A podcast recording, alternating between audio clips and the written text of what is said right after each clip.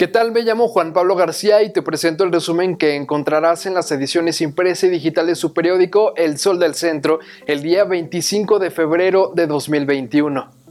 Aguascalientes es el estado del país con menor gasto burocrático a nivel nacional, pues el año pasado la erogación en este rubro ascendió a 2.257 millones de pesos, según un estudio del Instituto Mexicano para la Competitividad.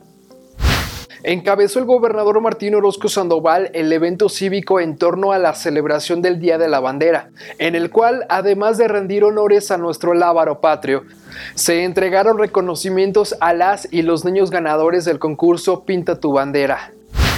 Hace unos días, la alcaldesa capitalina Tere Jiménez dijo que junto con sus colaboradores analiza el separarse o no del cargo que actualmente desempeña, además de referir que dicha determinación la dejará en manos del Cabildo de Aguascalientes. Sin embargo, autoridades del Instituto Estatal Electoral han señalado que debe dejar las funciones que desempeña, según lo marca la Constitución.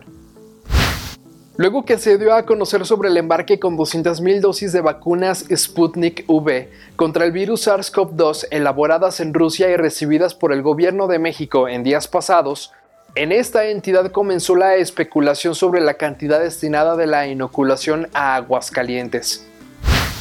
Y en información deportiva, el titular del Instituto del Deporte del Estado de Aguascalientes, Manuel Aceves Rubio, encabezó la entrega de materiales a deportistas en el municipio de Calvillo como estímulo a la obtención del primer lugar de la justa deportiva denominada Olympiacs, tras la cual los calvillenses se hicieran acreedores a la primera posición.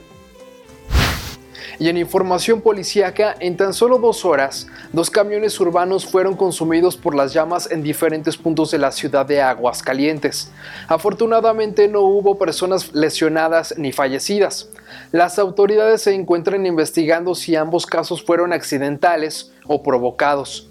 Los escenarios fueron el fraccionamiento Villas de Nuestra Señora de la Asunción, sector San Marcos, y el fraccionamiento Haciendas de Aguas Calientes. Este es el resumen que encontrarán en las ediciones impresa y digital de su periódico El Sol del Centro. Hasta la próxima.